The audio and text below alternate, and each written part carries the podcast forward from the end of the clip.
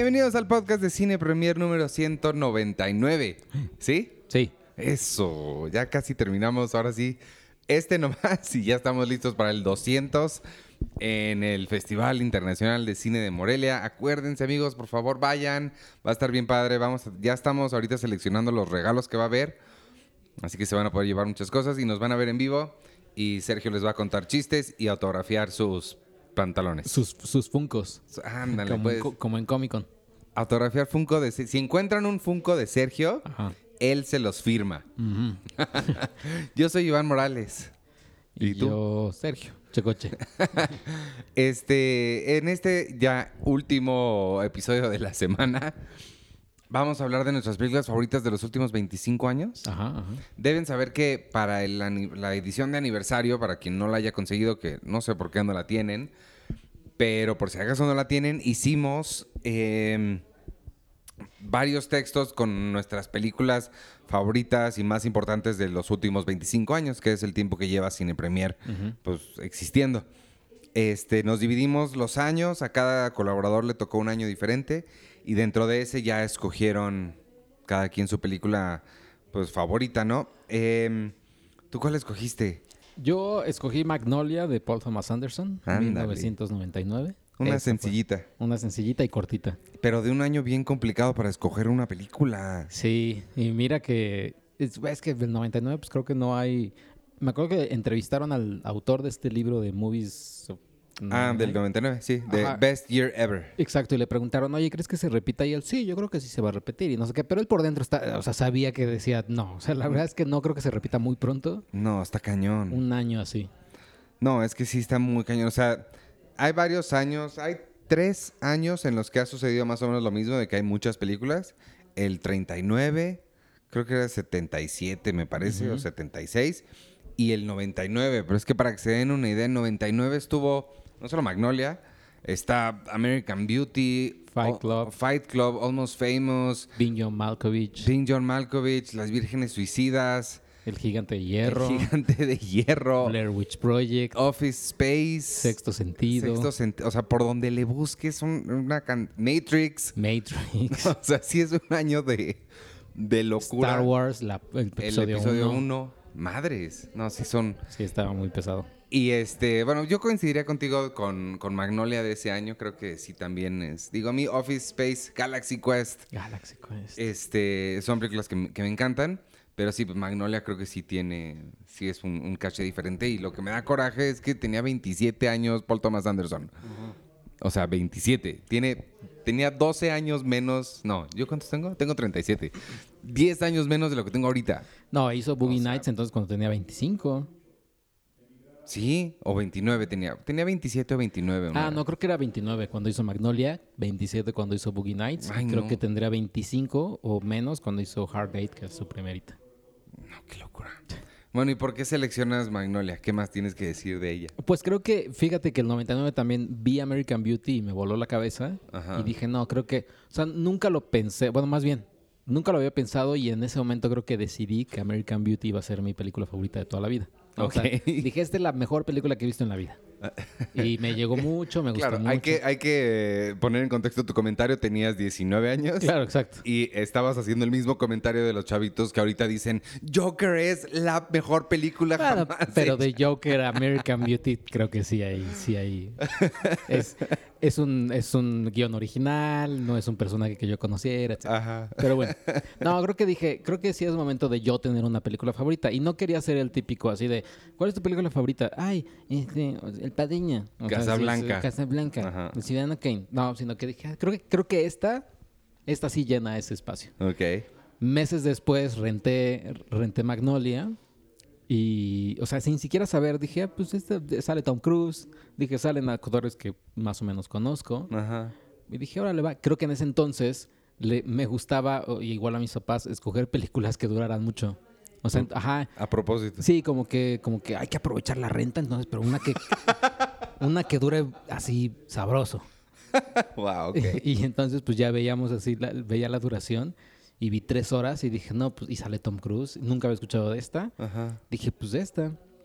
La pusimos y no, llevaba 10 minutos la película y dije, ¿qué es esto? O sea, sí. Wow. Porque los que no sepan, los que, los que no han visto Magnolia, que está en Netflix, los primeros 10 minutos también es básicamente un resumen de lo que verás.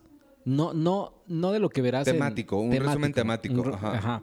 De estas vidas que están conectadas, etcétera, etcétera. Y de la coincidencia. De la coincidencia. Y además está muy rápida. O sea, es una edición que obviamente no es la misma rapidez tipo Requiem for a Dream, que fue dos años después, pero es una, es una edición este, vertiginosa. Sí, es, muy dinámica. Le debe muchísimo al cine de Robert Altman, específicamente a Shortcuts.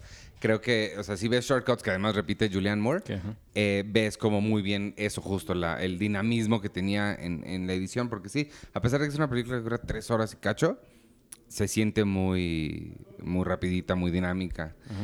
Ah, Yo, yo sí la vi en el cine. Ese- esa es buena pregunta para que le hagas a los demás con su película Fíjate que favorita. esa sí yo tengo, o sea, ahí sí te tengo una envidia brutal porque sí yo nunca he visto, o sea, Claro, nunca he nunca visto, la has visto. Nunca la he visto en cine, Sí, nunca claro. he visto así que digamos la cineteca o algo así, diga, vamos a pasar Magnolia, No. nada.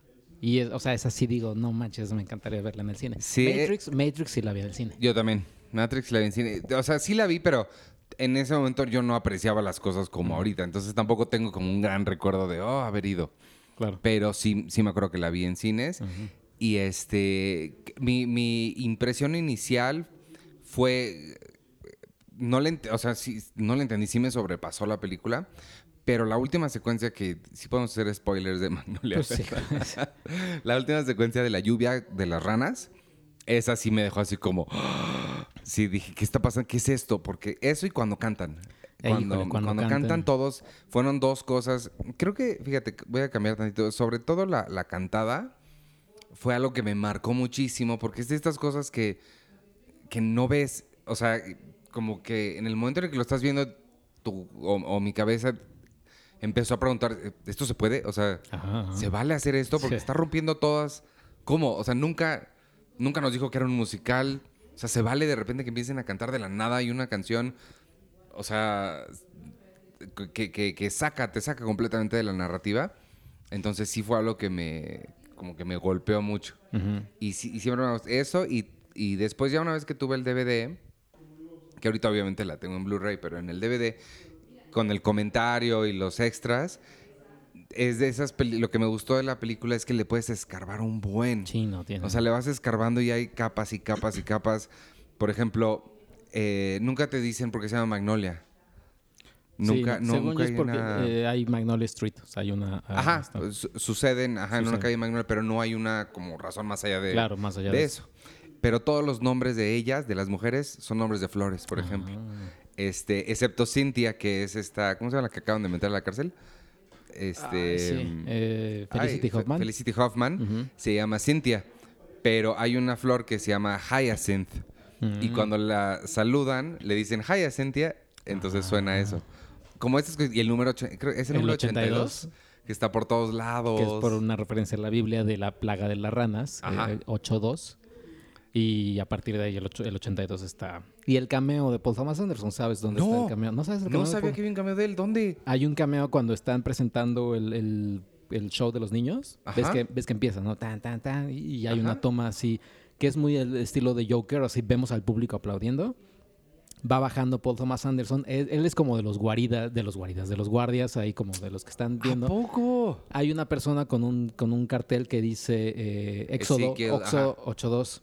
Y entonces va con esa persona y se lo quita. Él es quien se lo... qui- Él es quien se lo quita. O sea, él dice, no, esto, esto no. Es como casi casi diciéndole, no, esto es un spoiler de lo que va a pasar. Ajá. Eh, este. Me lo llevo. ¡Wow! Ese es el cameo de Thomas La voy a volver a... Tengo muchas ganas de volver a verla, pero es eso, que dura tres horas y media. Pero no sabía que salía él. Y creo que también en, en- en- O sea, tiene sus cameos en sus películas. En, No en- sabía. Ay, en esta película, en la última, ¿cómo se llama? Eh, Phantom Thread. Phantom Thread. creo que eh, eh, las, la letra, ves que escribe este Daniel Day-Lewis como Ajá. las medidas de esta mujer, en, en- o la, o- no sé, la letra creo que es de Paul Thomas Anderson, o algo así. Órale, eso no sabía. Este, me gusta mucho toda esa... ¿Cuál es tu, tu segmento favorito? La- la- de todas las historias que presenta, ¿cuál es la que más te, te gusta ver o te, te atrae por alguna razón? No, híjole, está- sí está complicado. Creo que, creo que la que más No, es que, o sea, la de Tom Cruise está increíble. A mí Tom Cruise. O sea, es ajá. que creo que sí, Tom Cruise. Y además se va, va por... Es como una montaña rusa, él. Sí, ajá. O sea, porque él es súper... eh, con esta confianza desmedida y demás. Y la va... No la va perdiendo, pero sí le, le van como No, que... se va rompiendo. se o va sea, literal rompiendo. lo rompen. Ajá. Sí, a mí Tom Cruise también esa. Excepto por, pero el momento favorito de la película es Julianne Moore comprando medicinas. Uy, sí. Que le dice, oiga, sí sabe que esto no es que ella, how dare you, fuck esa. Híjole, no, es que Julianne Moore es... Julian Moore ahí también está. Bueno, y Philip, Philip Seymour Hoffman. No, todo, todo mundo William, está- este, William H. Macy. William H. Macy. Todos, todos están ahí increíbles. Sí, es una cosa increíble esa película. Entonces, si no la han visto, pues escuchas, véanla. Magnolia de Paul Thomas Anderson del 99. Luego vean Shortcuts de Robert Altman. Sí. Este. Y, y sí, uff, qué buena. Ah, y vean, para esa. Bueno, es que hay muchas películas que les convendría ver. Las que, la que Paul Thomas Anderson le pasó a todo el crew antes de empezar fue Network. Network. este, del 76, me parece que es. Que también toma Joker cosas de Network. O sea, Joker sí. toma muchísimo de Network también. Sí. Sí, sí, sí. Y entonces la tuya. La mía fue, la, la que yo escogí para escribir en el especial y que durante muchos años, yo cada cinco años reevalúo mis películas favoritas. Mm. Entonces ya llevo bastante tiempo con esta en mi número uno de película favorita. Es Eterno Resplandor de una mente sin recuerdos. Eternal Sunshine of the Spotless Mind de Michel Gondry, escrita por Charlie Kaufman. Eh, y justo lo que a mí más me gusta de esa película es que lo que puse en el texto, que tiene una creatividad, me, me, me, quedas, me quedo sin palabras frente a la creatividad que muestra esa película. No solamente la creatividad narrativa para contar la una historia que está enredadísima, Sí, sí, pero que no se siente tan enredada como realmente está. O sea, sí vas entendiendo, aunque si lo piensas mucho te das cuenta que no estás entendiendo, sino la creatividad de la puesta en escena, que ahí Michelle Gondry es la... O sea, Sí, está ya, al tope. ya lo hemos visto hacer otras cosas después y nunca le ha llegado no, a, no, a ese, a ese nivel. Este, entonces, la, la creatividad con la que fue... No solo, no solo retratada, o sea, la puesta en escena, sino la creatividad con la que fue filmada. O sea, estas... la- l- hace poco tiene... Estuvo circulando, creo que tú me lo enseñaste, un video de cómo filmó en la serie que tiene de Kidding con Jim Carrey una escena en la que Ricky Lindholm, que es la actriz rubia, se está cambiando y quitando ropa y la Ah, cámara sí. va dando vuelta. Es eso toda la película. O sea, sí, sí. son efectos en cámara. Este. Efectos visuales, porque hay una parte donde él está caminando, él más bien, él está manejando y está hablando con Kate Winslet, Kate Ajá. Winslet está caminando Ajá. y se van cayendo autos, se van cayendo como cosas que son efectos visuales, eso, pero al final estaban en la calle, o sea, sí, no. Y por ejemplo, cuando ella se va desvaneciendo, hay un momento en que ves la conversación entre ellos dos normal. Y después la recuerda la misma, pero ella se ve borrosa. Ajá. Eso no es un efecto digital. Pusieron un vidrio Mm. con, con difuminado ahí. Este. O cuando él es, se supone que está en la memoria de que era chiquito y está abajo de una mesa. Ajá, sí. Construyeron la mesa grandota y como en perspectiva para que Kate Winslet se viera, Se viera mucho más grande que él. Y bueno, creatividad en eso y además creatividad a la hora de casting, porque ahorita ya sabemos que Jim Carrey puede hacer cosas serias muy bien, pero en aquel entonces únicamente había hecho The Majestic, Claro, que que le fue- vieron tres personas. que la quiero volver a ver porque creo que A mí también, porque me- además me gustaría. es, eh, Frank Darabont. Ajá, o sea, entonces me llama la atención. ¿Quién sabe si le fue mal por mala o le fue mal nada más porque... Creo que es muy cursi. Lo que yo recuerdo es que era muy cursi. Tengo ganas de verla. Y no está en ni Netflix ni Amazon. ¿No? ni- no, la busqué porque dije, ay, tengo ganas de verla. No está en ningún lugar. Este, pues solo había hecho esa Jim Carrey, entonces seleccionarlo para un papel no solo serio, sino... No, Truman Show. Bueno, había hecho Truman Show. Pero que- Truman Show sí tiene comedia. Ajá. Y había sido, sí, sí tiene comedia. Es que esta es no solamente seria, sino el güey está deprimidísimo. O sea, lo ves triste todo el tiempo a Jim Carrey. Y la otra es Kate Winslet, que Kate Winslet para ese entonces solamente la conocíamos en cosas de periodo. O sea, ya había hecho Titanic, Claro. que, que está situada en 1912. Est- había hecho, eh, ¿cómo se llama? Criatur- Criaturas Celestiales, que es también 1800 y algo, o principios de siglo. O sea, nunca la veías como contemporánea. Y es una actriz que aquí sale de loca, o sea, aquí Sí, es la, sí, sí. ¿no? Completamente adelante. Entonces, por todos lados, es una película que desborda creatividad y, y sobre todo, es una película, lo que, lo que más me, me llega a mí es que es una película muy sentimental, pero no cursi, sino sentimental de no. los sentimientos, tal cual, que te empieza a tocar fibras que Yo la vi cuando yo tenía que 23, 22. O sea, a esa edad no, no sabes mucho de- del amor, de la vida, de las cosas, pero me empezó a mover fibras que no sabía que tenía. O sea, entonces sí, esta idea de si nadie, o sea, si no recuerdas lo que sucedió, entonces, ¿de qué sirve haberlo vivido, no? O sea, Sí, y te sí, das cuenta sí. que el dolor sirve para aprender, para, para move on. Sí, es como lo que le dice más o menos al final, ¿no? El final es casi casi, oye, pero pues yo estoy así. No, el final, Yo, híjole. yo voy a ser así casi, así soy, ¿no? Y estoy como jodida o lo que sea. Sí. Y le dice, pues sí, pero pues para ese es el chiste. Es que eso, es eso que acabas de decir. El, ese final es para mí, a mí me rompe cada vez que la, la acabo de, bueno, la vi para escribir esto. Y sí es el, ellos deciden volver a meterse en algo que saben que los va a destruir. Y lo que ella le dice es, es que me vas a terminar odiando. No veo nada de ti que odie, pero sí lo vas a ver. Y él le contesta, ok. Ajá. O sea, ese ok, ve, o sea, ahorita me dan ganas de llorar nada más de, pues sí, me vas a lastimar. No me importa, o sea, Sí, aún así quiero meterme en esto. El guion original, que también por ahí anda circulando en internet si lo quieren leer, eh, antes de los cambios de la película, terminaba con ellos de viejitos. Y es- estaba... Haciendo lo mismo. Ajá, ella huele en una banca. No, llegaba, sí, y llegaba la otra, la otra persona, y se conocían. Entonces los veías conocerse, entre comillas, por primera vez, claramente después de 80 años de seguir haciendo lo mismo y lo mismo y lo mismo. Bien bonito. Y ya, pues Eterno Resplandor de una mente sin recuerdos es mi película. Y que su conexión con Magnolia, la música la hace John Bryan, que es el mismo de ah, sí Magnolia. es cierto. Nunca había hecho esa conexión. Sí. Y yo también tengo un dato de John Bryan. Es el que sale en 40 Year Old. No, en. ¿Cómo se llama? This is 40. ¿A poco? No, en Funny People. Ah. Adam Sandler está todo solo y le tiene que pagar a músicos para que toquen con él. Uno de los músicos a quien le paga es John Bryan. Es John Bryan. Ah. Me gusta mucho su música como juguetona. Tin, tin, tin. Sí, sí, sí, es muy juguetón. Es muy juguetón John Bryan. ¿Y dónde, la, dónde estaba yo? ¿Dónde la vi por primera vez? Ah, claro, la viste en el cine. en Plaza imagino. Satélite, en el cine. En sí, el cine. sí, yo, sí la vi en yo recuerdo haberla visto en el cine con mi hermana y mi mamá. Quiero creer que les gustó. Eh, pero sí, o sea, pero es una película rara. O sea, pero como dices, Sí. la entiendes. O sea, como que dices, Es que es como, me gusta mucho una frase justo de Titanic que dice el personaje de Kate Winslet hablando eh, sobre un cuadro de Picasso que le dice, hay verdad, es como un, un sueño, hay verdad, pero no hay lógica. Así siento yo Eterno Resplandor. O sea, no, no sé bien qué está pasando, pero lo estoy sintiendo.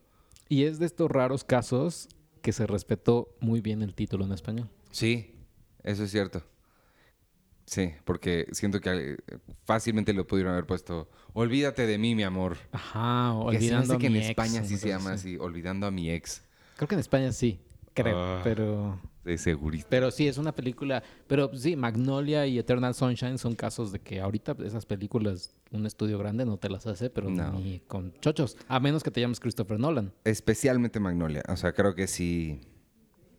No, sí está muy difícil. Ajá. O sea, creo que solamente Christopher Nolan puede hacer ya ahorita ese tipo de cosas. Sí. Porque si llega un así, soy Paul Thomas Anderson y tengo una película. No, chavo. Y soy Michelle Gondry y Charlie Kaufman. No. No, no de ese tamaño. O sea, porque ve lo que hizo. O sea, Phantom Thread no, es- no tiene el mismo. ¿Cómo se llama? La magnitud. La magnitud de Magnolia. Pero en la televisión, en la televisión sí están haciendo cosas interesantes. O sea. Y yo está creo la que- serie, ¿no? La serie que mencionas de, de Michelle Gondry. Kidding. Sí. Que no está tan. A, a mí no me encantó, Mm. pero vi poquito, pero no me encantó. Pero pues está, o, o más bien, más que tele, está Netflix haciendo cosas. Pues, lo que hizo Martin Scorsese, eso es, es una película de ciento cachito millones de dólares. O sea, con esta tecnología de rejuvenecimiento y todo en Claro. el irlandés. Pues sí es algo que solamente Netflix y gente así puede hacer. Porque justo la estaba haciendo Paramount, la del irlandés, y se salieron porque les empezó a salir muy cara. Sí. Entonces sí creo que ahorita que contrate Netflix a Michelle Gondry, pero para hacer algo bueno, porque creo que ahí es la mancuerna Charlie Kaufman, Michelle Gondry, la que hizo esa película, porque ¿Hicieron algo después? hicieron algo antes, este, se llama Human Nature. No Ah, es ya cierto, ese es Charlie Mm. Kaufman. Digo, es San- Spike Jones. Spike Jonze. sí. Sí, no. No, yo- entonces no es la única vez que trabajaron juntos. Sí. Pero los dos por separado no son. O No. sea, digo, Michelle Gondry, a mí, francamente, se me hace pésimo lo que ha hecho. O sea, Science of Sleep, With the We in the Eye. Science of Lips, sí. Este, Índigo, reporte Índigo. No Reporte. Índigo, No, reporte. Índigo es una página. No, sí, claro. Índigo algo. Sí, que es una francesa con Audrey Tautou. Sí, horrible. Sí, no la sufrí. Y Charlie Kaufman al menos ha sido interesante. Synecdoche New York está interesante y está padre, pero muy loca. Anomaliza. Anomaliza está padre, pero sí son cosas muy densas. Bueno, y Adaptation, ¿no? Adaptation fue con Spike Jones. Ah, Ajá, Adaptation es Spike Jones, igual que Human Nature.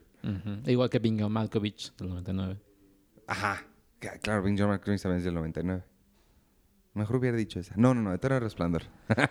Pues ahí está. Y entonces, este, vamos a irnos moviendo. Vamos a, va, te traigo a alguien más. Sí, vamos a irnos moviendo en lo que yo les, yo les platico. ¿Le paro o sigues hablando? No, yo les sigo hablando mientras este, ya nos escuchamos en el 200. Ah, sí, nos vemos en el 200, acuérdense en Morelia. Y gracias por este experimento, Sergio. No, hombre, que- yo mientras te mando a alguien. Sí, mientras puedo seguir recordando 1999 con increíbles películas. No, la verdad es que yo podría eh, decir que, digamos, ya, ya Iván habló como más o menos de, su- de sus películas que recuerda. Yo tengo otra, es que, mm, digamos, mi top 5, mi top 3 de la, de, así, de, de la vida, yo no lo recuerdo, o sea, yo no, yo no viajo cada cinco años como para, para ver, ¿no? Para recordar y para decir, bueno, ok, vamos a cambiarlas ahora del lugar y del 5. Pero ahorita estoy tratando de recordar de mi top 5, creo que todas son de, de estos 25 años. O sea, no hay alguna más del 93 para atrás, no hay ninguna. Tengo, por ejemplo, la delgada, línea roja de Terrence Malick, que creo que es una película brutal e impresionante y es muy, muy eh, personal, personal en el sentido de estas vivencias que tienen los soldados durante la guerra. Es la isla de Guantánamo, en... ay, ¿dónde está la isla de Guantánamo? No, recuerdo muy bien, pero estas voces en off de todos los, los protagonistas. Es un cast también brutal. Es George Clooney, eh, John C. Reilly, Jim Caviezel, Adrian Brody, eh, John Travolta. Mm, La verdad es que es, es- brutal el, el- casting. Y hay mucha voz en off eh, de muchos personajes. Y sobre todo es su experiencia frente a la guerra, su experiencia frente a la muerte, frente a la guerra, frente a la violencia, eh, a la vida misma. Y, y es una película que a mí me- o sea, me voló la cabeza, no tanto porque fuera así, hay mucha acción o mucha increíble eh, parafernalia de pirotecnia, sino es, es- es una película que, que, no sé, me, llegó, me llegó al alma, como se podría decir. Y ahorita ya nos está empezando a, acompañar eh, otro miembro del, equipo. Eh, a ella no la han escuchado tanto, eh, pero es eh, Susana Guzmán, también editora web de, de Cine Premier, quien nos va a hablar de su película favorita de estos 25 años que ha tenido Cine Premier, que, que tú escribiste sobre una película animada y la apartaste luego, luego. Hola amigos, Ajá, sí, bueno, pues eh, eh, saluda. Yo soy Susana Guzmán, Eh, como dice Checo, yo soy la editora web. Y yo elegí esta película no porque crea que es la mejor de la historia, ni mucho menos, Pero es tu favorita. pero sí es mi favorita Eh, y es Up, Op, una aventura de altura, que aquí le pusieron también. exacto, pero es Up. Ajá. digamos que... Y, mm, la escogí porque... O sea, regularmente me gustan mucho las películas de Pixar. Creo que de todo Disney, mi, mi apartado favorito es Pixar. Pero esta en específico eh, conecta mucho con mi vida personal y además como que me gusta mucho la idea de que el director Pete Docter, Ujú. que ahora es como el que está a cargo de todo la De todo como- Pixar. de todo Pixar, eh, fue el primero que se atrevió a mandar como un mensaje muy fuerte desde el, el inicio de la película y es una película para niños, ¿no? Sí. Y se atrevió a mandar un mensaje muy fuerte que es como la pérdida de un hijo o más bien no poder tener hijos, Ah, ¿no? Desde un de inicio. Sí, es cierto, no me ¿no? acordaba O sea, con eso empieza Ajá. eh, la película y siento que no es muy condescendiente. De hecho, estaba viendo eh, entrevistas en las que Pete decía que su idea inicial es que Carl se suicidara. Oh. Sí. O sea, se suicidará, pero ¿en qué momento? ¿Al final de la película? ¿O al Cuando principio? no cuando se muere su esposa, que pues prácticamente es al inicio de la película. ¿Y entonces quién iba a protagonizar Up? Si no era Carl, Pues sí. O sea, Pues es que su idea es que al suicidarse se iba a juntar con ella en el cielo. Entonces prácticamente la historia se hubiera desarrollado como en un paraíso con Ah, ella, las aventuras con ella y no con, con Russell. Con Russell. Ajá. Ah. Entonces, obviamente esa idea la desecharon, dijeron el Sí, suicidio no, sí, es too much. Esa- está bien lo de la pérdida de un hijo o lo de eh, no poder tener hijos, que eso ya también me parece ya un mensaje bastante fuerte para hacer Pixar. Pero eh, ya obviamente esa idea la, la desecharon por completo, ¿no? Ya el suicidio para niños también No, está un poquito... Porque además también es un mensaje de, de, de que es algo bonito, ¿no? O sea, digamos, es para juntarte con la persona que amas y como niño creo que Sí, es, Es así de, si se muere mi abuelito, yo amaba a mi abuelito, me voy a suicidar para juntarme con mi abuelito, si es como de, pues no. sí, exactamente. O sea, no sé si un niño en su inocencia pudiera creer, o sea, o romantizar la idea del suicidio. Sí, no. eso. Pero bueno, esa es la, la, la razón fuera de que conecte conmigo, por la cual creo que es una de las películas más destacadas de Pixar. ¿Y te acuerdas cuándo la viste? O sea, la primera vez que la viste, la viste en el cine, obviamente. Sí, la vi en el cine. Ah. La primera vez que la vi, de hecho, es de las pocas películas que después de verla la primera vez y me siguen haciendo llorar. Ok. Y sí recuerdo que la vi, creo que la vi con mis hermanos. La verdad es que no me acuerdo exactamente eh, con quién la vi, Pero, pero, sí me acuerdo que lloré muchísimo. ¿Habías escuchado, digamos, de la película? ¿O nada más es como, ah, la siguiente película de Pixar, los de Toy Story, pues vamos a verla? ¿O Sí, no, la verdad es que yo la fui a ver sin la menor expectativa. O sea, mm, pues sí, como, como ver la, la animada que estaba en el cine, o Claro. sea, sin mayor expectativa. sí, así está Shrek y luego Up, ¿no? Exactamente, ajá. Ah. ¿Y hay, hay alguna escena que, o, o en qué momento, o sea, yo más o menos me imagino la respuesta, pero hay algún momento en donde hayas dicho, no, o sea, esto es, esto es completamente diferente a todo lo que he visto y, y está muy cañón? Mm, pues, o sea, dentro de Pixar, sí, claramente la escena en la que ella, eh, pues Sal- a ella le dan la noticia de que no puede, De que no puede tener... no puede tener hijos. Porque pues eso es lo que la distingue de las demás, lo que la distingue de las demás, ¿no? Eh, pero pues, más allá de que no se haya visto antes, pero que a mí me haya gustado aparte de esa escena, eh, yo creo que también está la parte en la que también me, me gusta, porque me gustan mucho los animales, me gustan mucho los perritos, ¿no? También está Dog. Ah, Dog Y también Dog. está esta idea de cómo los hacen hablar y las- los pensamientos de los perros. O sea, me llegó como por todos lados, ¿no? Ah, Entonces, yo creo que también cuando Dog los, los empieza a ayudar para que escapen, esa es otra de mis escenas favoritas, ¿no? Porque también es como esto de rescatar animalitos. ajá. Oye, ¿y, y sufrías o, eh, o- ajá, sufrías o pensabas que iba a pasarle algo a Dog? Porque dices, bueno, pues ya mataron acá a la esposa. ya. Ay, no, sí, yo creo que ¿Alguna es una de las cosas que más me hizo sufrir. O sea, sobre todo porque Carl estaba muy enojado con él porque era un traidor, pero en realidad, ay, no, o sea, Ajá. en realidad no lo era, ¿no? Pues más bien estaba presionado. eh, pero sí, yo creo que, o sea, la, la persecución en, co- en contra de Dog, que pues hubo un momento en que los dos mandos no lo querían, ¿no? Como la... Ya me acuerdo. Fíjate que yo ya Up la vi, o sea, la vi cuando, cuando la estrenaron. Ajá. Me gustó mucho.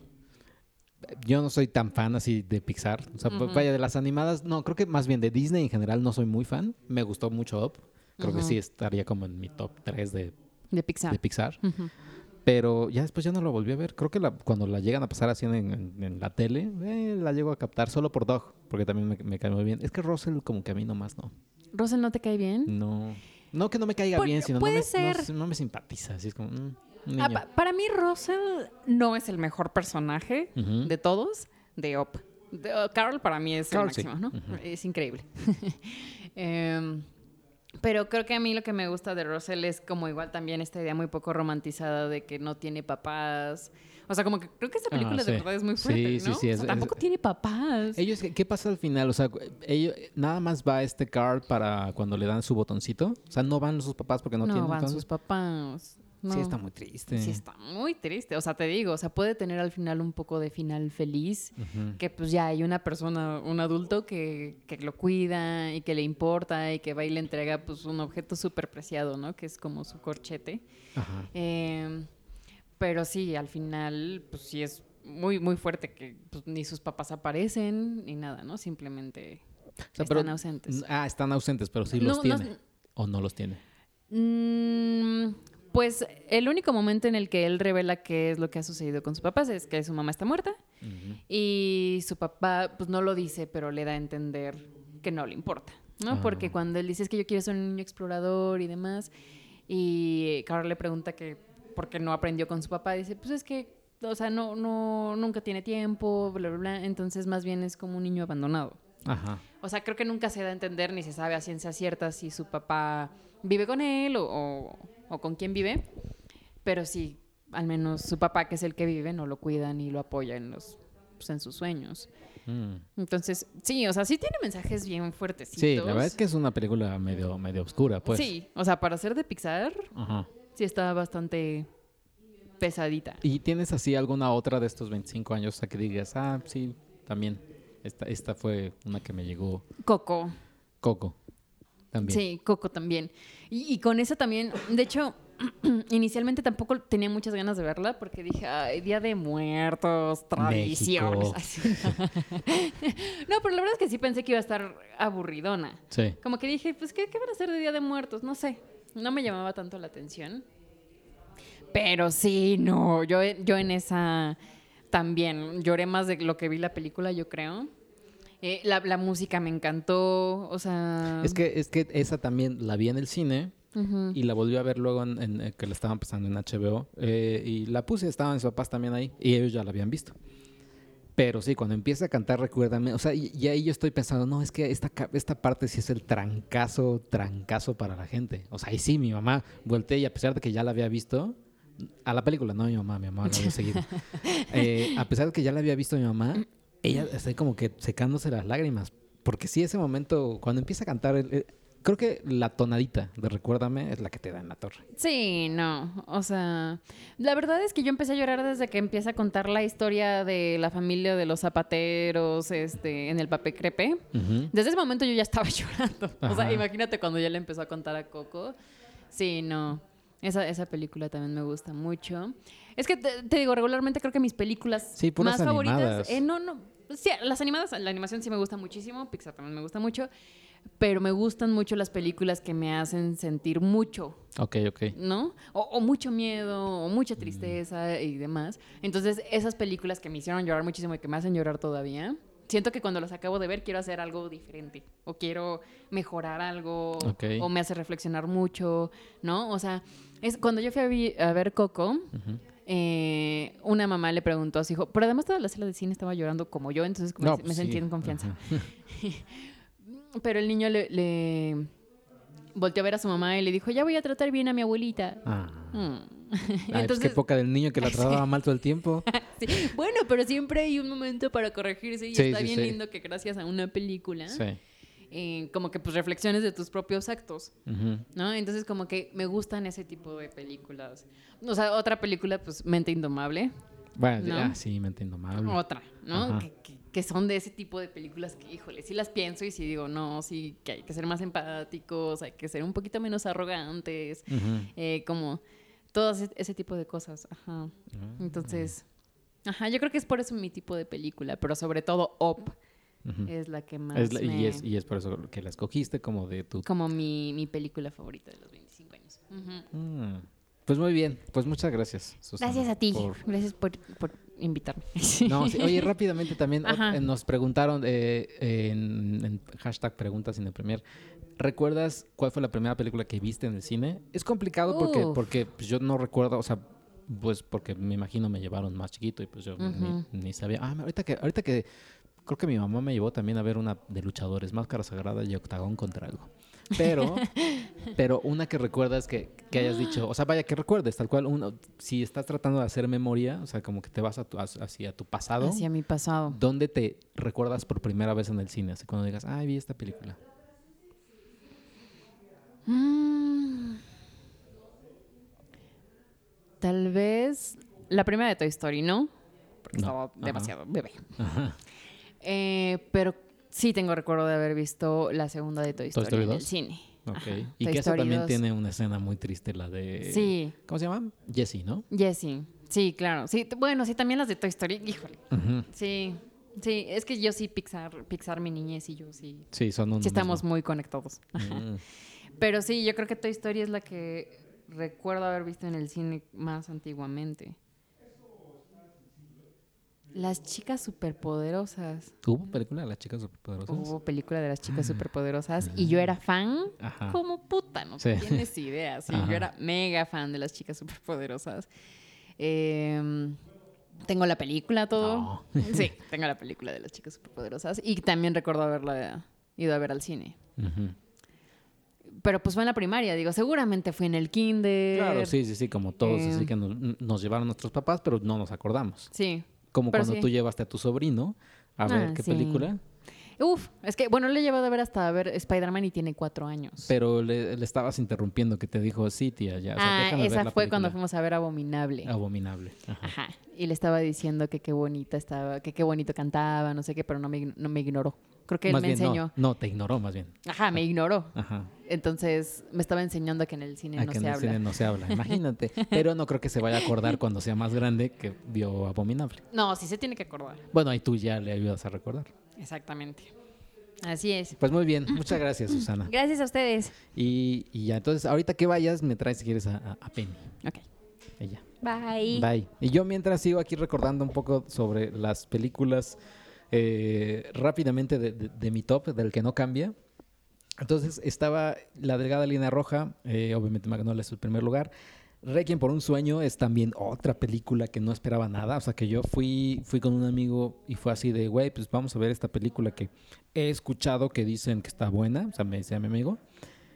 Y nos metemos y vámonos, o sea, como gordo en tobogán. Siento que, que los primeros minutos como que decía que... o sea, la música primero te atrapa, ¿no? La, música de Clint Mansell y de Kronos Quartet es la que te atrapa y estos chelos y esta, estos dos personajes que están llevando una televisión para, o por, por parte de Nueva York para venderla y así conseguir droga. Dije, wow, esto, ¿qué es esto? Y después viene la edición vertiginosa y la dirección de Darren Aronofsky y el final de, que también te, te destruye, la película te destruye brutalmente y Ellen Burstyn, que fue nominada al Oscar y pierde contra Julia Roberts. Pero esa secuencia que está con Jared Leto y Ellen Burstyn y le dice, pues es que mis amigas, o sea, yo ya estoy vieja y ya no, pues ya no tengo nada, solamente este, este programa de televisión es lo que la mueve. O sea, la película sí me destruyó totalmente. Esa es otra de, de, esta, de este mi top personal. Eh, y en lo que mientras se está preparando eh, Penny aquí para, para hablar, que ya, ya llegó, pero eh, se está preparando.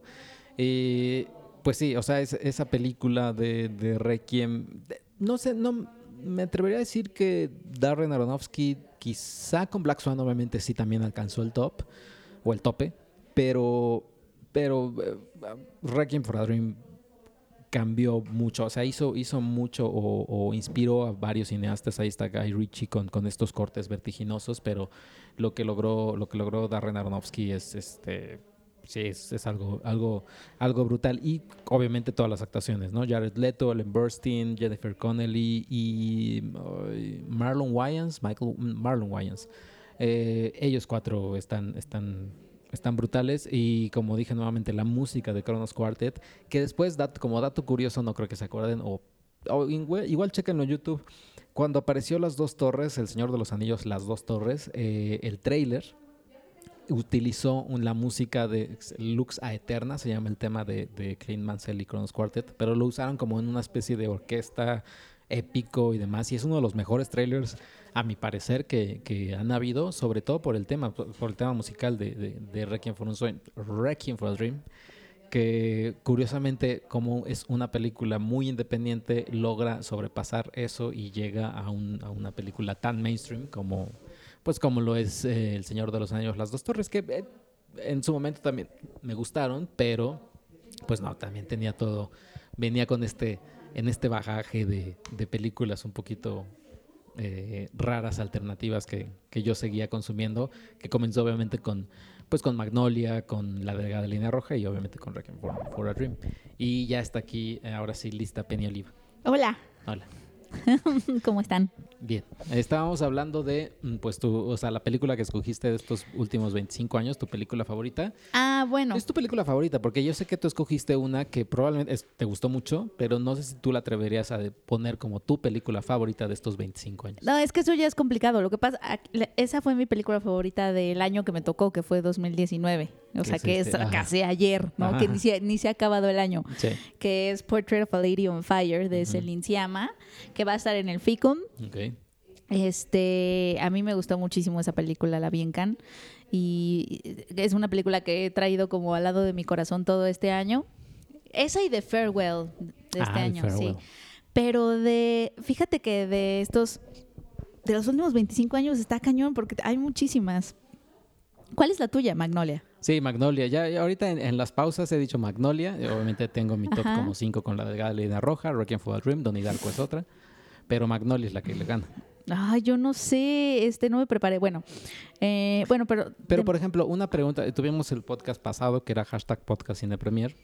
eh, que nos hicieron una pregunta. ¿Tú sabes con qué película así dijiste, no, esto es diferente? O sea, porque veíamos películas como vemos películas normalmente, pero hay. ¿hubo alguna película que dijeras, ok, un momento, esto es, esto es, esto es diferente a lo que he visto? Yo creo que los amantes del círculo polar Ah, ok, ok. de... mm, ¿Cómo se llama este? mm, de- Medem. Carlos Medem, no. No, es Julio Medem, ¿no? Julio Medem.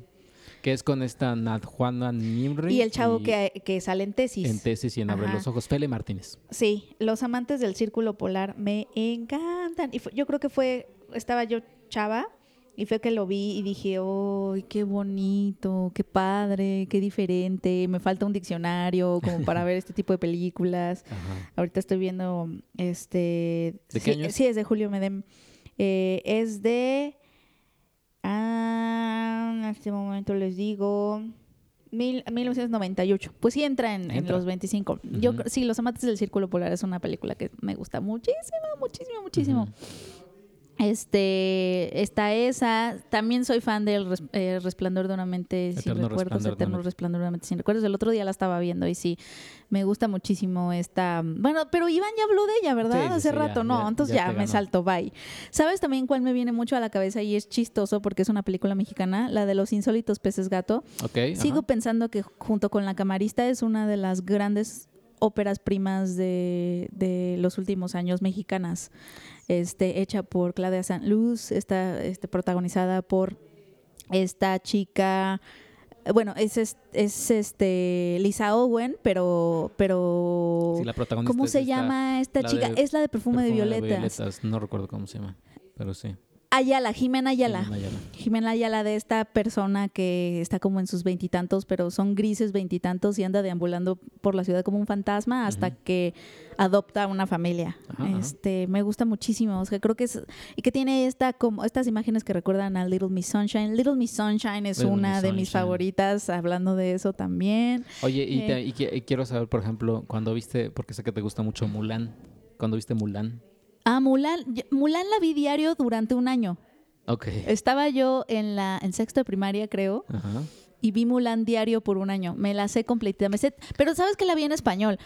No, Me sé, bien, me sé todo, me sé todo, me sé todos los, los, los diálogos en español, me sé las canciones. O sea, Mulan sí, para mí, ¿Qué es lo que película tiene me Mulan? O sea, ¿qué es lo que tiene Mulan que te, que te, que te Pues es que creo que todavía yo no conocía muchas cosas, entonces eh, fue la primera vez que vi una película Disney animada que me mostrara a una princesa, bueno, en este caso pues no es princesa, que con la que me pudiera identificar, yo creo, o sea, que tiene Ujú. que ver con que era alguien que tenía otras ambiciones, no, no casarse con el príncipe, no, ¿sabes? Sí, no, y Y como que a esa edad tan chavita, sí me impactó, o sea, tenía como 11 años, 12, que salió después de Pocahontas, ¿no?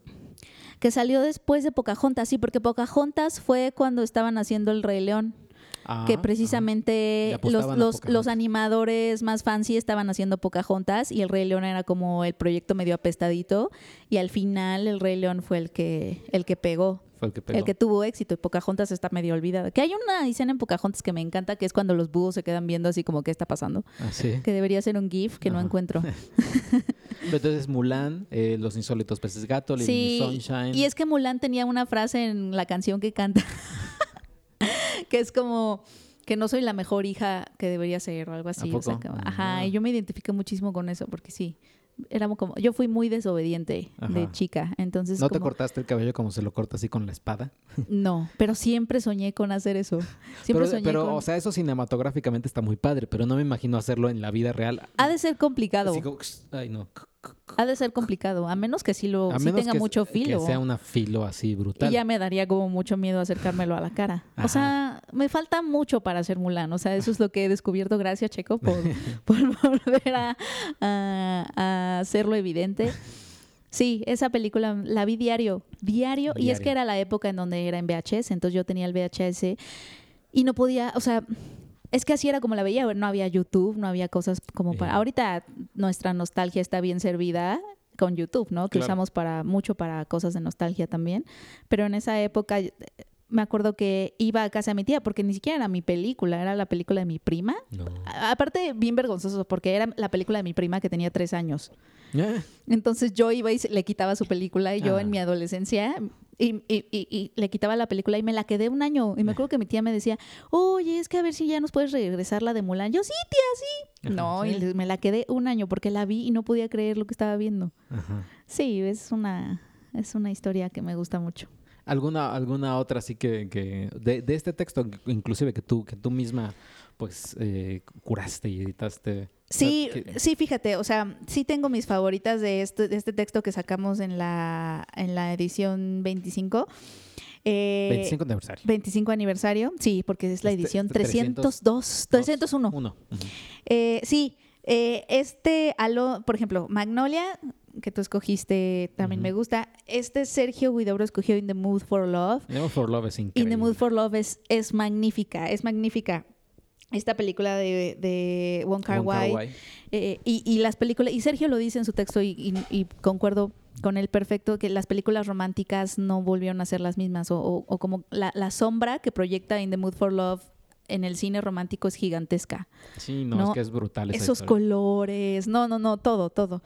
Eh, esa me encanta. Eh, Eterno Resplandor, una mente sin recuerdos de, de Iván.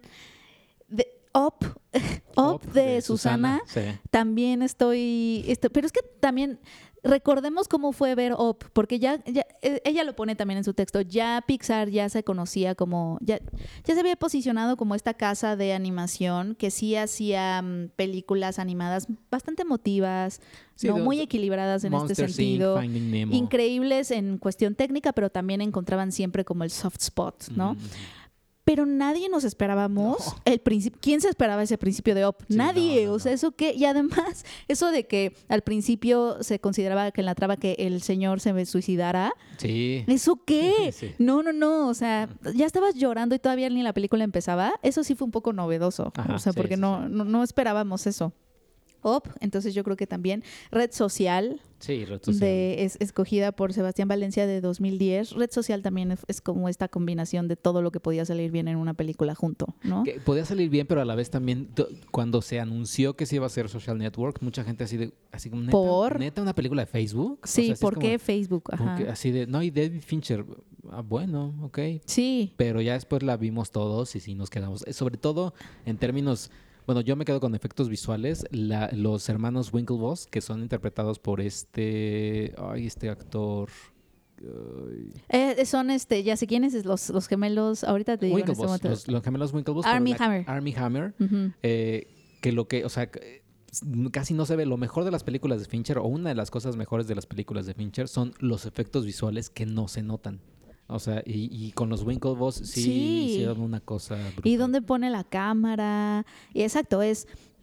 Ay, ¿quién necesita una película de Facebook, no? Pero no es de Facebook. No, no, no, es más sobre eh, amistades, obviamente, o sea, sobre qué es lo tu mejor amigo sí, te amistades, eh, de quién es una, de, ta- es una, esa es una pregunta que también exploró esta película que casi nadie vio sobre el, el del creador de, bueno, el creador entre comillas de McDonald's con Claro. Michael Keaton. eh, que es increíble. ¿Cómo se llama? The ¿Cómo- Founder. The The Founder, la- Founder, la sí. Es, es la misma pregunta. Es ¿quién es el dueño de algo? ¿Quién tuvo la idea o quién, o quién tuvo la visión? Ajá, exacto. Es, es, es esa, es esa la, la cuestión, porque pon tú que la idea sí fue de estos chicos, De como, te lo, como te lo presentan en la película, la idea de hacer un tipo social network, pero Ah, qui- quien tuvo la visión y quien lo llevó a cabo fue, Fue Mark Zuckerberg, Mark ¿no? Un poco. Y sucedió, sucedió lo mismo con McDonald's, estos, estos señores que hacían, que tenían una... una Un restaurante de hamburguesas. Sí, un restaurante de hamburguesas eh, muy exitoso y él hizo todo para que se convirtiera en franquicia y fue un desgraciado, además, fue un desgraciado. Los dejó sin su, sin su restaurante. Que lo que más me, que lo que más aprendí de esa película, creo que me da, me llama la atención leer el libro, pero lo que más aprendí de esa película es que McDonald's no es el dueño, bueno, sí, o sea, ellos no son dueños de los restaurantes en sí, ellos son dueños de la tierra sobre Ah, la sí, que está sobre el la que está restaurante. el restaurante, O sí. sea, ya si tú quieres poner tu franquicia, ok, yo mira, tengo este terrenito de 500 metros, lo que sea, y tú ponlo. Yo ya, yo como soy el dueño del terreno, yo te voy a cobrar lo que yo quiero. Y si no, y Exacto. si no quiero, no te quiero a ti, pues como te lo estoy rentando, te, Te saco. vas. Te vas, llama a otra persona que quiera tener un McDonald's también. O sea, está, está, la idea está increíble. Sí, no, esta persona, bueno, ¿no? Sí, no, bueno, ese es otra, otro peliculón. Eh, también, por ejemplo, este Alonso Díaz de la Vega fue de los únicos que escogió también una película dirigida por mujeres. Ok. Él escogió Tony Erdman. ¿Has visto Tony Erdman? Fíjate que no la he visto porque sé que uno dura creo que bastantito. Creo que Dura, sí, dura bastante, pero, dura pero bastante. vale Pero toda sí, la vale pena. Es esta, un- esta, esta mujer alemana workaholic, ¿no? Y obviamente tiene como una vida pues muy calculada de cierta forma y llega su papá que le hace pasar todas las vergüenzas del mundo. Seguro has visto esta esta se, se inventa una personalidad del papá, o Ah, sea, sí, no, sí, no, sí, no, no, eh, que están haciendo se suponía que estaban haciendo el remake con Jack Nicholson. con Jack Nicholson, pero supuestamente que tiene demencia, ¿no? Sí, o sea, Alzheimer, demencia, no sé. Bueno, pero lo estaban haciendo el remake. Pero es, es increíble esta película, es increíble, es increíble. Y sí, como, y sí es de cierta forma transgresora en cuanto a su humor. Eh, también Guerra Fría, Cold War. Guerra Fría. Tengo problemas con gravedad porque en, el, en, el, en ese momento me gustó. Y ya ahorita ya no me gusta tanto, no sé por qué.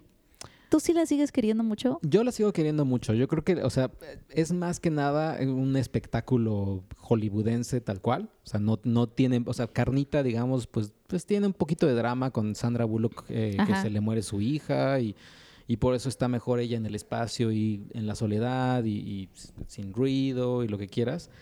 Pero fuera, o sea, para mí es más el espectáculo. Y, y obviamente la cuestión técnica que lograron el Chivo Lubeski y Alfonso Cuarón. Fuera de eso, sí, sí, no sé. Pero, pero ya, es, es, es, es lo que recuerdo de... Sí, sí, sí, sí. Y ahora que vi a Astra, sí también tienen como muchas cosas de gravedad, de Interstellar y Que Ad Astra- Solaris y todo eso, pero... Ad Astra está, está subiendo peldaños en mi top personal, top 10 del año. Ad Astra tiene eso. Está Ad Astra sube. Sí. Es muy extraño, porque la primera vez que la ves dices, hmm, Ajá. ok, hay cosas... Yo la vi una segunda vez y me gustó mucho más. Y la he estado recordando bastante. Entonces, Ad Astra, Ad- cuando menos te imaginas, Ad Astra ya está aquí al ladito. Sí, sí, sí. Ajá. Es trepadorcilla. Es trepador, sí. Ajá. Y pues sí, básicamente yo creo que esas serían mis, mis, Tus películas, tus películas. de mis películas favoritas. favoritas. Sí. Pues, eh, pues muchas gracias, Penny. No, por- ¿de qué? por- por Gracias a ustedes. Y no, no sé si, no sé si ya está Arturo o no, pero si no, pues yo para. Sí está, te lo traigo. Ok, Adiós. bye. Y ya.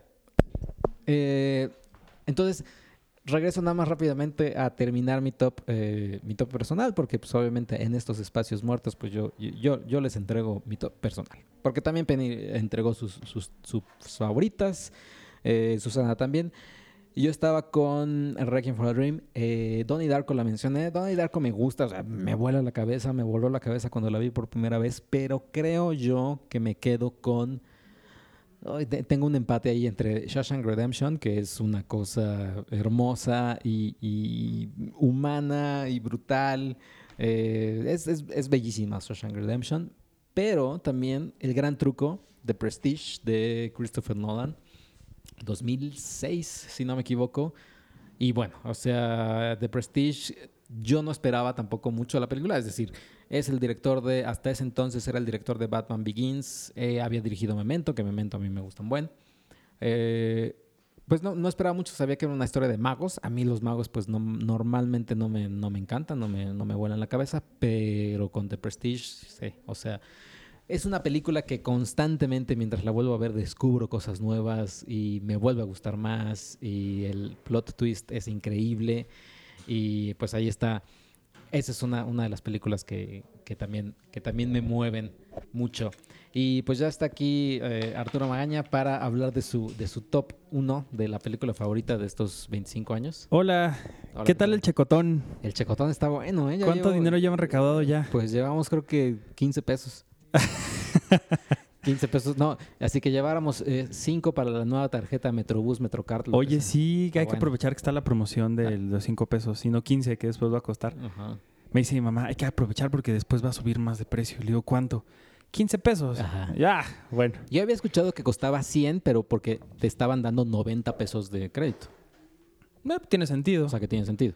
Sí, No la he buscado, pero sí la quiero buscar para, para ya verme cool. sí. Saludos a nuestra querida Claudia Sheinbaum, Claudia que, está, Sheinbaum. que ella escucha el podcast siempre. Claudia Sheinbaum de Lora. De Lora. que le dicen, doctora Sheinbaum, Ahora- ¿ahora, qué? ahora qué. Ya hay un nuevo episodio de- de- del podcast de El Cine podcast. Premier. Ah, bueno. Oye, pues eh, tu película favorita de estos 25 años, Fue El Caballero de la Noche. El Caballero de la Noche. Sí, estuve pensando mucho en, en cuál, eh, creo que, digo, justamente estos 25 años son casi, casi los, casi toda mi vida. Y, y he visto cosas maravillosas, pero creo que sí hubo una que me cambió muchísimo eh, todo lo que yo traía en la cabeza y creo que esa fue El Caballero de la Noche. O sea, me, me impresionó mucho la forma en que, en que estaba viendo una historia distinta a lo que habíamos visto. Es decir, creo que en ese momento no había habido tantos superhéroes como ahora. ¿no? Sí, no, empezaba, Iron Man empezó, o sea, Iron Man 1 se estrenó junto con este. El Caballero de la Noche. pero siempre era como muy distinto el, Sí. el- el tono y la forma en la que en la que se contaba una historia sobre superhéroes y ver esta película además en el contexto de la muerte de, de Heath Ledger eh, una película que llegaba a México con, con, con esta emoción de es que hay que verla en IMAX tienes que encontrarla la sala IMAX que tenga cerca ¿Tú la viste en IMAX? Sí, yo la vi en IMAX, pero hubo gente que se fue a... Me acuerdo que había un cine en Veracruz que todavía la pasó en 70 milímetros. Entonces Oh. hubo gente que se fue a Veracruz a verla en IMAX 70 milímetros. No, pues Yo no, pero, Pero tú la viste en Los Ángeles también, ¿en 70 o No, solamente en IMAX? otra después vez? la vi en, en Londres, en el BFI. Ajá. Ahí hicieron un ciclo especial de Christopher Nolan y pasaron en IMAX 70 milímetros El Caballero de la Noche. Uy, no, que hagas Y sí se veía maravillosa, Sí. maravillosa. He visto de él esa y Dunkerque Ok, ok. en IMAX 70 milímetros. Y Tenet, que se viene también fuerte, ¿no? Y Tenet, sí, que vi el tráiler también en IMAX 70 milímetros cuando fui a ver el The Once Upon a Time in Hollywood. Ujú. Pero, pero sí creo que, que hubo un... Ahora que, que tú hiciste este video increíble de los 25 años, que al final cerrabas con, con el niño de Up, así de Ah, sí. wow. Ajá. Creo que a- así fue la primera vez que yo me sentí así con la cabeza volada después de, de Star Wars, por ejemplo, que eso fue lo que hizo que yo me dedicara a todo esto cuando mis papás me llevaron a ver ¿La, de, Las- ¿La original, la del 77 y así? ¿O la... las restauradas. Ah, ah, claro, porque La- estuvieron en, el 90, en los 90. Ajá, antes del episodio 1. Sí, sí, sí. Entonces yo cuando las fui a ver así al cine dije, ¿qué es esto? Sí. ¿No?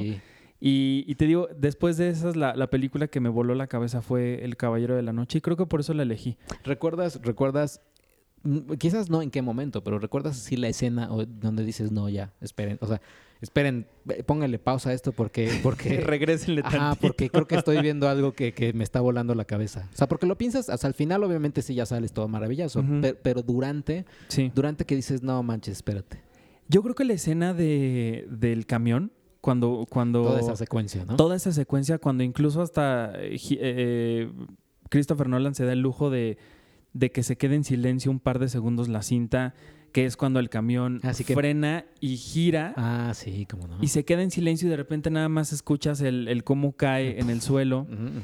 Yo dije, ¿qué es esto? Que ¿No? esto- Qué increíble. Que esto bien yo, yo, hasta casi casi yo te podría decir exactamente dónde, que es, esto se ve muy bien en la versión eh, IMAX, ya sea 4K, Blu-ray, que, que llena, este es, es- es de estos Blu-rays que llenan la pantalla Exacto. cuando es IMAX.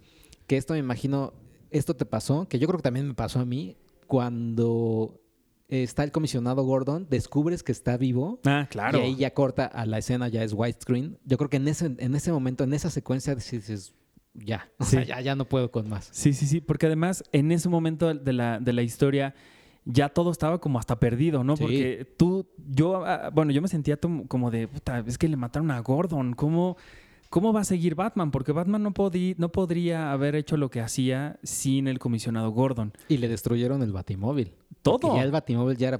y sale con Todo. la moto. Y este güey que no pudo matar a- al guasón y el guasón tirado en el suelo que le decía, mátame, ¿no? Ajá, sí, sí, sí. Y- y- y dije, no, ahí sí me impresionó muchísimo, muchísimo. Y además lo, lo hilo con, con esta portada increíble que tuvo Cine Premier de el- Ah, del. Caballero de la Noche, que justo toda la edición aparecía rayoneada como si el guasón la hubiera intervenido. Claro, ajá. Entonces, pues de ahí como que creció más mi, mi amor por, por el cine y por, y por esta bonita publicación. ¿Y tú con quién te quedas? ¿Con Heath Ledger o con Joaquín Phoenix?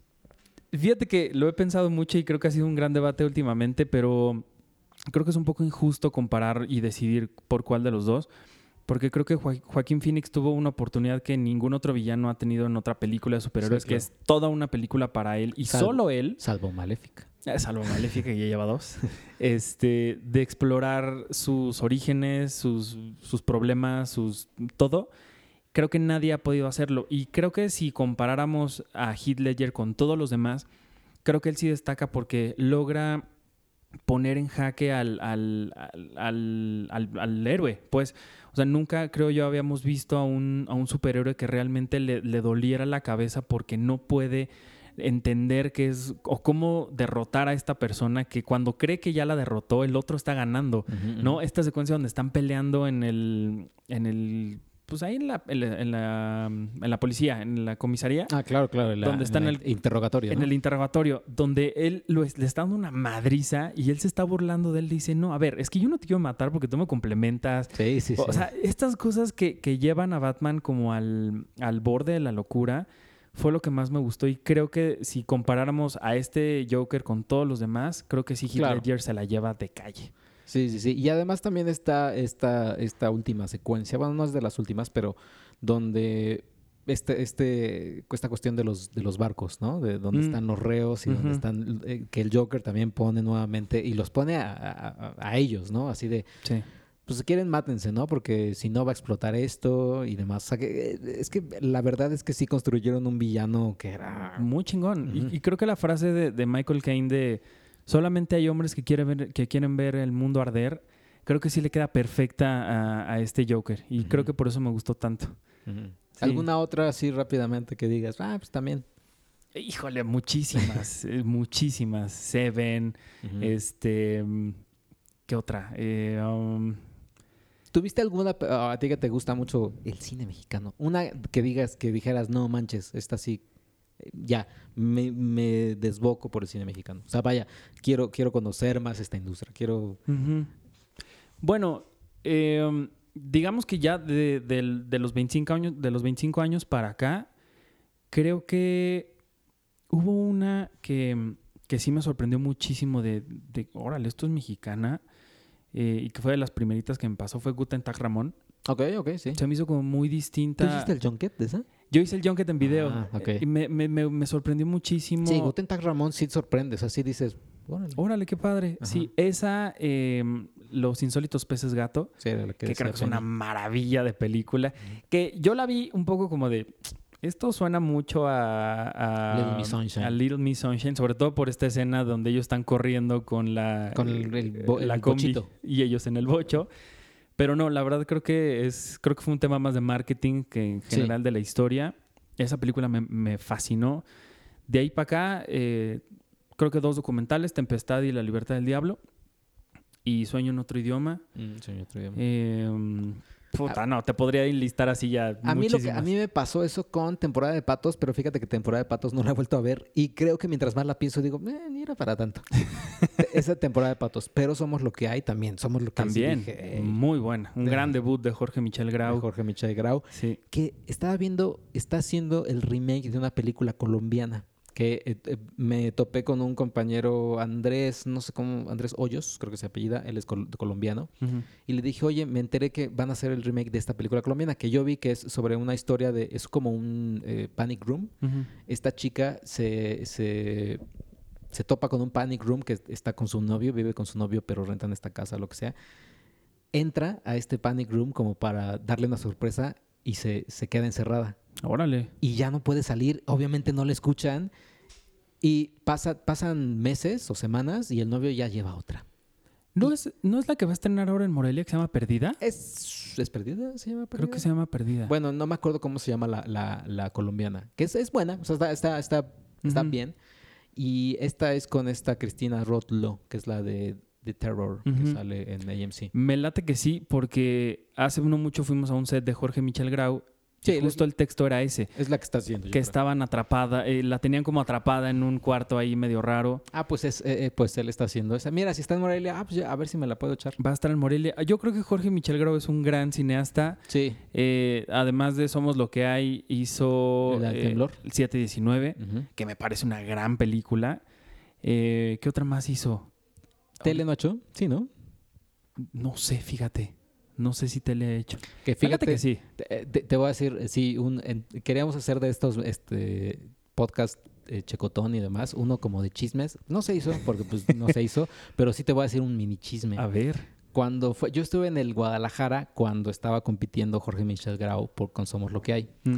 Ganó no sé qué película. Probablemente ya tú fuera, de- fuera de- del aire vas a investigar cuál y demás. Pero en Mejor Ópera Prima ganó esa película y no la de Jorge Michel Grau. Yo lo escuché fuera del, del auditorio, así de... "Mm", Y creo que era la segunda película de esta persona. O sea, ni siquiera era la primera que había dirigido. Órale. Y entonces así, es que...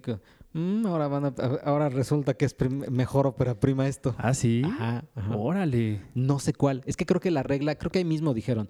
Y ahora mejor ópera prima que pueden ser, puede ser la segunda película del director, es para, y ya dijeron el nombre. Bueno, Morelia también tiene una como en sus premios ahí como una cosa rara que es primero, segundo, no sé qué. Ándale, una cosa así. Que yo no entiendo cómo, cómo pueden, eh, o sea, cómo que primero y cómo que segundo, pero a quién estás premiando, ¿no?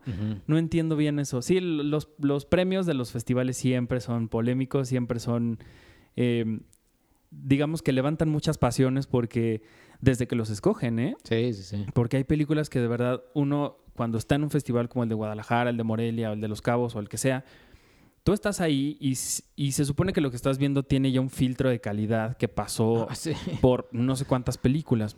Y yo, por ejemplo, en Guadalajara que vi Cuernavaca, tu película Uf, favorita del año pasado, Que está en Amazon Prime, pueden ver. está en Amazon Prime, dije, ¿qué basura es Sí. este? ¿Cómo esto sí está seleccionado aquí y otras no? Sí. Entonces siempre es bien, bien polémico el, el cómo escogen o no a las películas.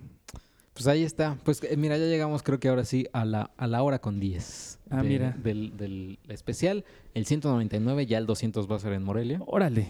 Espero que ya estén listísimos. Espero que estén escuchando esto antes de entrar al 200 porque sería padre que estuvieran escuchándonos ya en la fila. Exacto. Esperando o sentados ahí esperándonos para, para los premios.